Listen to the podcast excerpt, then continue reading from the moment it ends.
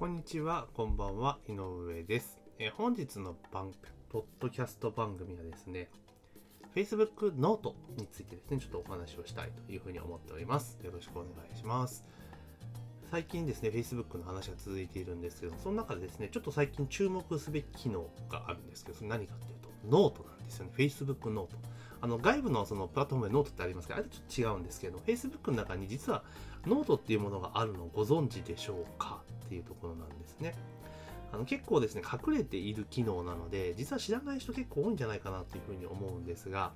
あのノート、まあ、なんて言いましょうか、その簡易的なブログみたいにあの投稿できる場所があるんですよ。Facebook 個人アカウントもそうですし、Facebook アカ、ページアカウントもそうなんですけれども、そのブログみたいに何らかの記事を投稿する機能としてノートっていうものがあるんですね。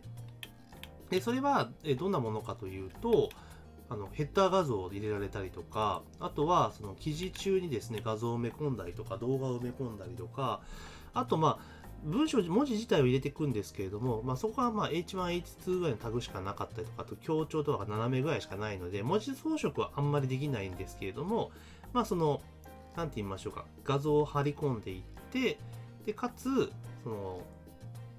なんていうのかな、画像を貼り込んでいって、その記事をやっていくので、まあ、ブログみたいに、Facebook で基本的には1個の画像に対して、コメント対して1、1個の投稿に対して画像1、2個じゃないですか。でも、なんか、別々ですよね。文字があって画像じゃないですか。そうじゃなくて、こう、ブログみたいな使い方ができるのがノートなんですよね。ですから、例えば記事自体、本体、その、なんて言いましょうか、その、投稿自体は、まあ、サマリーだけやっといて、で、後のその本命記事に関しては、このノートに書いていくっていうのは実は有効なんじゃないかなと最近ちょっと思っています。でよくあるじゃないですか、そのブログの更新情報を、その Facebook に投稿していて、で、そのリンクをクリックすると、そのブログに飛ぶ、多分アメブロに飛ぶとか、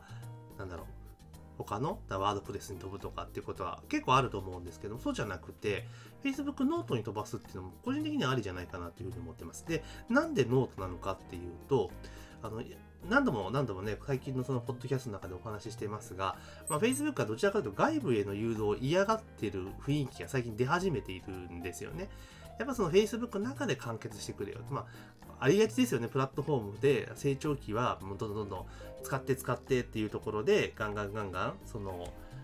やっていくところがあるじゃないですか。そので、あんまり規制をせずに、まあ、自由に使ってってところがあるんですが、まあ、ある程度収益のモデルができて、数も揃ってきたから、いや、そろそろじゃあ、うちの中で全部完結してよ、みたいな感じに多分なってきてるのかなというふうに思います。まあ、それは当然ですね、サービス提供者側からすれば、まあ、自社のサービスの中で全部完結してもらえるのがありがたいし、それを望んでるのは当然のことかなと思います。だからそれに対してどうじゃこうじゃっていう必要はないと思ってます。じゃあ、利用者側からすると、じゃあどう、どうしていくのかってことを考えたときに、やっぱり、その、で、広告使えば全部問題解決するんですけど、広告費がなかなか捻出できないということを考えた場合には、やっぱりその、個人アカウントでコストをかけずにどうやってやっていくかっていうことがポイントになってくると思うんですよね。で、そんな時に、この Facebook ノートっていうのが、ある意味外部誘導のための、この一個の、なんて言いましょうか、ハブ、ハブというかその、挟むもの、間になるのかなというふうに思います。で、どういうことかというと、その、まあ、ブログのように使えますよっていうことと、あと、その、ここにはですね、外部リンク貼ることもできるんですよね。外部リンクを貼ることができる。うん、でで、何がポイントかっていうと、要は Facebook の投稿に直接 URL を貼ると、その投稿自体が表示されなくなるんですよね。外部リンク貼ってると表示されにくくなるって言われてるんですよ。だけど、でその投稿に入っている URL が Facebook 内の内部リンクであったら果たしてどうなんだろうってことなんですよ。外には連れ出さないよねってことになるので、そうなってくると、表示される可能性は外部リンク貼るのが絶対高いはずなんですよ。その理屈上でいくと。Facebook のサービスの中で管理させるわけですから。ね。でなってくると、じゃあ一旦、その投稿したものから Facebook ノートをかまして、で、そこから外に連れ出すっていうのは、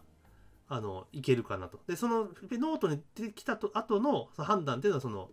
ユーザーの判断なので、まあ、その直接連れ出すわけじゃないじゃないですか。なので、あの、Facebook ノートを挟むっていうのは結構有効なんじゃないかなと思っています。で、一番の理想は、一番の理想は、これだから Facebook ノートにその記事を書いて、で最後だからリスト取りをしようと思った時って、最後メルマガのフォーム貼るじゃないですか。メルマガのフォームね。ありますよね。で残念ながらそのメルマガのフォームで当然のこと外部リンクになりますよね。まあ、それは大丈夫だと思うんですけど、そこもちょっと警戒して、そこのリンクがあるからゆえにこのノートのその投稿が表示されにくいってこともないとは言えないんですよね。多分大丈夫だと思うんですけど、それも警戒するのであれば、あの、最後出口の部分は、まあ、興味ある方は Facebook メッセンジャーでご連絡くださいっていう形にして Facebook メッセンジャーのリンクを貼っておくのが一番安全かなと。で、それで、えー、興味があるよとか何らかのコメントをくれた人に対してあのフォームをお渡しするとかそういう形にしていく方がいいのかなという気がしています。結構めんどくさいんですけれども、ただ、そのプロセスを乗り越えてくるっていう人は相当興味関心が高い人になるので、意外にその後のセールスとかなんか商品を紹介するってことに関しては難易度が下がってくるのかなというふうに思ってます。で、この Facebook メッセンジャーのところの接続の部分で、あの、まあ、当然ですね、個別一個一個対応っていうのが面倒い、大変っていうことになってきた場合に、何が来るかっていうと、そうなんですよ。Facebook メッセンジャーボットっていうものが実は有効なんじゃないかなと思います。で、機能的には LINE アットと同じようなことができるんですよ。Facebook メッセンジャーを使って。だから、ステップ配信ができたりとか、その特定のキーワードを入れたら、特定のメッセージを返信したりとかっていうことができるんですよね。なので、まあ、その、もう100%その外部誘導を、その Facebook の外部誘導対策にかからないように、安全、なんだろう、リスクを回避しようと思ったら、出口は Facebook メッセンジャーにした方がいいかなと私は思っています。まあ、ただ、本音で言うとそこまでやる必要もないし、まあ、極力その、Facebook ノートの中で完結できるような形にして、で、その、ある1個の Facebook ページが、その LP みたいな形にしておくようにしといた方がいいのかなと思います。だから、最後の1個のページだけが唯一外部と繋がっていて、で、他のノートからは全部そこにリンクを集中させる。例えばメルマガをやってますよってメルマガについての詳細はこちらっていう形でメルマガの外部リンクを記載している Facebook ノートのページにそのリンクをつなぐんですよね。で、そのページのメルマガの案内しているページだけが外部とつながるって形にしていくと、外部とかね、その外のものをつながるって形にしていくと、一箇所だけなので、で、そのリンクのリンクになるから、そのノートを投稿した時点では外部への接続って見えにくくなるんですよね。っていうようなことをしてったら、実は意外に個人ページでもまだまだいけるんじゃないかなっていうふうに私は思っています。なので、あの、なかなか Facebook ノートって使われてる方少ないんですけれども、あの、少ないからこそ、この手法を今のうちにね、使っておいて、そういう流れ、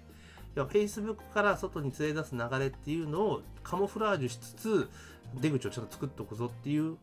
パターンをですね、今のうちに用意しておいたらいいんじゃないかなというふうに思います。ですから、Facebook ノートっていうもの自体が結構ですね、ここから、あの、まあ、結構マイナーな機能なので、ひょっとしたらなくなっちゃうかもしれないですけれども、まあ、少なくともまだ今現在残っているので、まあ、ちょっと試しにですね、使っていただけるといいんじゃないかなというふうに思います。あと、Facebook ノートを使う上での注意点なんですけれども、あの、Facebook ノートを投稿すると、あの、まあ、それぞれ Facebook の投稿ってあれじゃないですか、URL で発行されるじゃないですか。発行されますよね。で、あの、その、リンクをそのまま、その Facebook ノートのをビューした段階のそのリンクをそのままですね、あの、貼るとめちゃめちゃ長くなるんですよ。なぜかっていうと、その、ノートのタイトルが URL にはまっちゃうので、あの、すっげえ長くなっちゃうんですよ。の、あの、日本語で当然投稿するじゃないですか。だから、日本語がその文字列に変換されちゃうので、めちゃめちゃ長くなっちゃうんですよ。で、それどうやって回避するか。で、これじゃあ短縮 URL 使えばいいじゃんかって話になるんですけど、短縮 URL 使うと一時的にでも外部リンクに流すことになるので、あんまりよろしくないんですよね。じゃあどうしたらいいのかっていうと、実は、の Facebook のノートの URL って、その facebook.com スラッシュノートスラッシュ、アカウント名、スラッシュ、ノートタイトル名、スラッシュ、番号なんですよ。記事 ID なんですよ。で、この投稿者名と、あと、その記事タイトル名の日本語の部分っていうのを削除しても、実は全然問題ないんですよ。だから、えー、facebook.com スラッシュノートスラッシュ記事番号っていう URL でもリンクを作れるので、まあ、それでやれば、あの、Facebook の投稿をしてもそんなに違和感ないので、あのスムーズにですね、投稿して使えると思いますから、ぜひですね、Facebook ノートっていうのをうまく使ってもらえるといいんじゃないかなというふうに思っております。で、この辺はですね、私もちょっといろいろ試していきながら、ま、どういう方法がいいのかっていうのは、ある程度見つけてきたらですね、また、えー、このポッドキャストであったりとかメルマガでですね、シェアしたいと思いますし、まあ、手順とか必要だったら手順書とかも随時作っていこうと思いますので、ぜひですね、楽しみにしておいていただければというふうに思っております。で、このポッドキャストの内容に関してね、疑問とか質問とかありましたら、あの、Facebook の方でメッセージをいただければというふうに思います。では、えー本日のポッドキャスト番組は以上になります。ありがとうございます。